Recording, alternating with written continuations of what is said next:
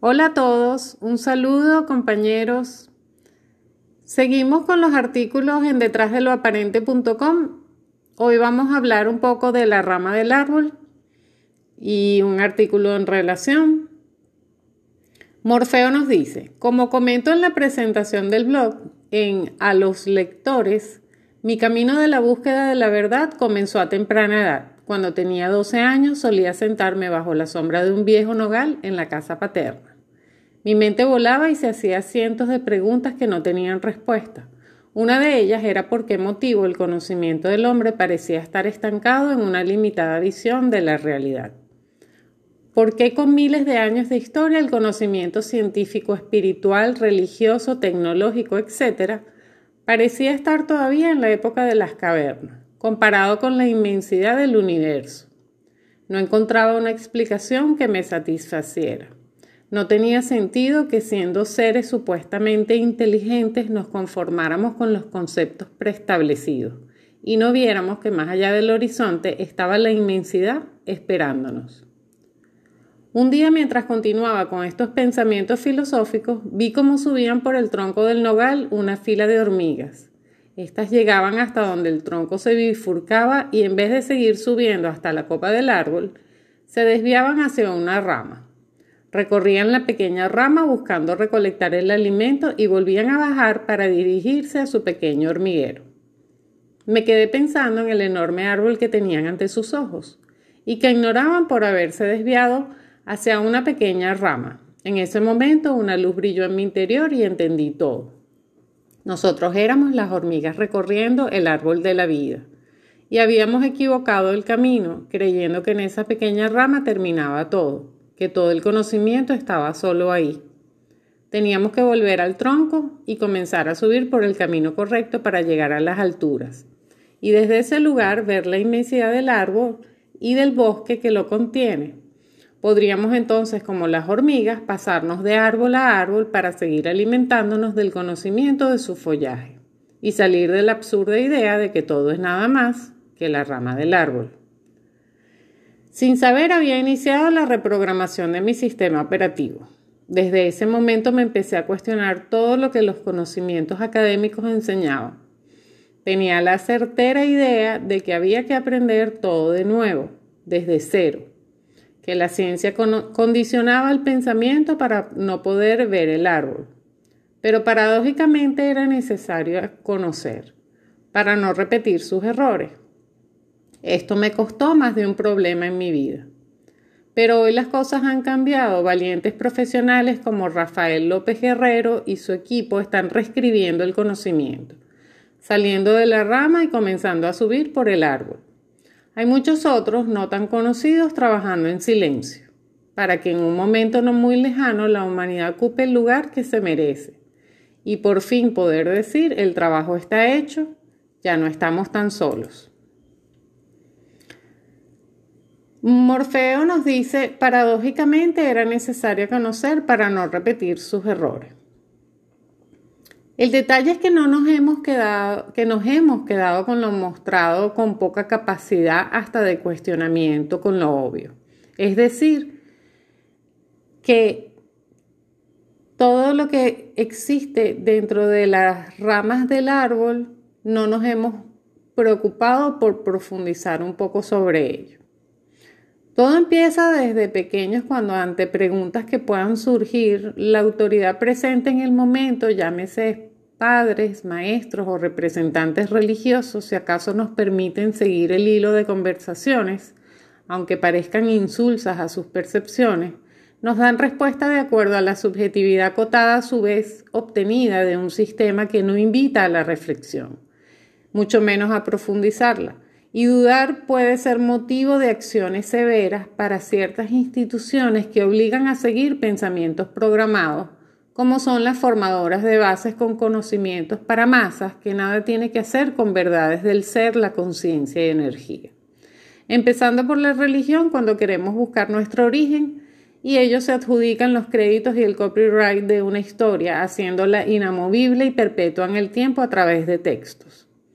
Incluso al responder en lo particular, al desconocer algo o no tener plena certeza en algún tema, lo mejor que siempre digo es, es posible, puede ser, porque no buscas a ver qué encuentras, a ti qué te parece, cómo lo ves tú. Aunque creamos saber algo, permitir la libertad al otro de indagar es irnos entre todos considerando a usar nuestras herramientas para lograr respuestas certeras en nuestro universo sin la dependencia del oficial encasillado como único. Dejar el miedo, por ejemplo, en la universidad, atrevernos a expresar una vez pensamos, aceptamos, aceptando lo que surja intuitivamente, etc., e indagar lo que consideremos aporta o sencillamente estamos en desacuerdo o diferimos de lo estipulado. Permitirnos ser más allá del que dirán o pensarán por no estar en consonancia con todo lo expuesto, buscando fuentes que resuenen hasta dar con el camino, que corresponde aprendiendo a pensar de manera cuántica con las señales que se presenten. Fíjese, volviendo al tema en cuestión de las ramas del árbol y casos dentro de la ciencia oficial, cómo sucede que los planteamientos de antes al cabo de un tiempo son cambiados. Es decir, que lo dicho hoy puede no ser mañana. Bueno, pues lo mismo debe y pasa, solo que no es público con la religión y hallazgos que salen a la luz y solo por nombrar algo obvio es la cantidad de ovnis y seres filmados y otros presenciados en persona, y que entre todas las ramas del árbol se han encargado de mantener oculto cada uno con su mejor ilusoria explicación para ilusorias masas conformistas. No está fácil tener visión expansiva en la copa desde la educación y crianza limitante principalmente distraídos inconscientes, alimentándonos solo del ofrecido y mostrado, aceptando las ramas como lo único que se mantiene con nuestra energía crédula.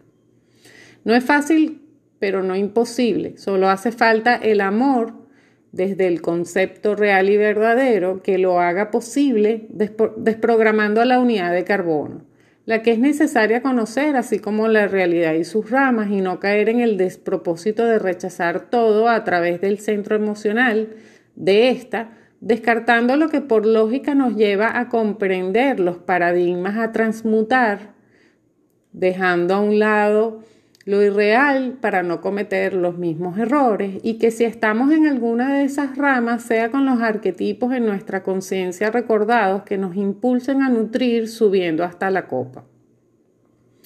Este artículo me recordó la caja que me gustaría hacer mención y dejarles para que ustedes comprueben lo expuesto creyéndose a ustedes mismos.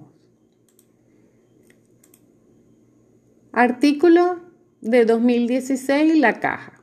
En el artículo hipertiempo utilicé por primera vez la analogía de la caja y como bien dijo nuestro compañero Tomás en el artículo se puede, la caja es utilizada como metáfora de las creencias e ideas estancadas que sostienen al sistema.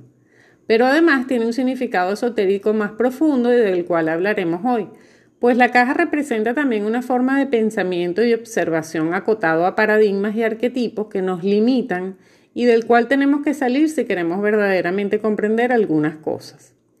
En mi caso me gusta hablar de sistemas acotados o expandidos, lugares donde el observador debe situarse para poder apreciar con más detalle los procesos energéticos que se lleven a cabo en ese entorno específico y poder estudiar cómo funcionan las cosas pero en determinadas circunstancias no es suficiente acotar o expandir sistemas para poder observar determinadas ecuaciones. Y es entonces donde hay que efectuar un truco para evadir leyes, paradigmas y arquetipos que se encuentran dentro del sistema, caja, observado y que dificultan tener una visión completa del escenario. La caja es el sistema acotado o expandido donde se cumplen las reglas, sean físicas o mentales, y éstas limitan la observación por los paradigmas y arquetipos que contienen. Hay un truco que permite obtener una observación ampliada y burlar momentáneamente al sistema. Ese truco es salirse de la caja convirtiéndose en un observador imparcial de los procesos que se llevan a cabo dentro de la caja. La caja limita, acota, detiene, encasilla, estandariza el pensamiento y la deducción de la observación conteniendo y limitando también la expansión de la esfera dentro de los parámetros de la caja. Los fubullesca y los fluantes tobos giraban baldos de larón en torno, danzaban urlimur los caberzonos y andaban urchimur los chubersonos. Esta frase incomprensible y sin sentido en la realidad subjetiva es plenamente comprensible y coherente en la realidad general, porque el significado no está en las palabras, sino en la esencia de la frase misma. La realidad general es la dimensión de lo posible del milagro mismo, porque en ella se encuentra el alma de todas las cosas, el cuerpo de enlace entre la materia y la energía que la forma. Como ven, esta frase no puede ser decodificada desde dentro de la caja y solo desde fuera puede adquirir un sentido y ser comprendida. Este ejemplo deja claro que la caja sistema acota el pensamiento a su contenido, en este caso las asociaciones preestablecidas. Si nos situamos fuera de la caja, veremos que los detalles no están en lo que se aprecia a primera vista, sino en lo que se oculta a ella, pues lo más pequeño contiene lo más grande, porque lo finito contiene lo infinito y no al revés. La forma génesis tiene una paradoja, una paradoja realmente extraña, pues desde una matriz cúbica de OMC de 4 al cubo se diseñan las formas que se crean desde una matriz más pequeña de 2 al cuadrado, una matriz 2x2 unidimensional que contiene a una OMC de 4 al cubo multidimensional. O sea que es uno de los ejemplos más cercanos que tenemos en la creación del infinito dentro de lo finito el universo entero dentro de un átomo. Esto pertenece al artículo forma génesis que veremos más adelante. Bien, salirse de la caja es indispensable de ahora en adelante, si no será imposible proseguir, pues el sistema mismo acotará todo intento de expansión, de codificación y comprensión de la información entregada. Les dejaré un ejercicio para ver qué tal se salen de la caja y así poder evaluar si seguimos adelante o nos detenemos en esta estación en el límite del sistema. José Jesús Cristo era una trinidad formada por tres seres que representaban tres jerarquías arquetípicas de la creación del sistema Rawak, la del Logos Cristo, la del Demiurgo Abraxas y la del humano representado por José. El ser enlazado a José era el representante arquetípico de la humanidad y el representante del futuro paradigma de la humanidad con H mayúscula. Su nombre fue ocultado y manipulado para que ese paradigma de la humanidad con H mayúscula no fuera posible y perdurara el arquetipo de la humanidad con H minúscula, el humano. El ser enlazado a José era Luzbel y es el verdadero nombre del liberador de la humanidad, el que entrega la luz para que el humano abandone las tinieblas de la mente y se convierta en un humano con H mayúscula, verdadero, libre y justo. Luzbel o Lucifer, Luxfero, el arquetipo espiritual del paradigma de la futura humanidad. No me crean, no crean nada de lo que digo, investiguen y créanse ustedes mismos. Gracias por su atención, nos vemos en el próximo programa.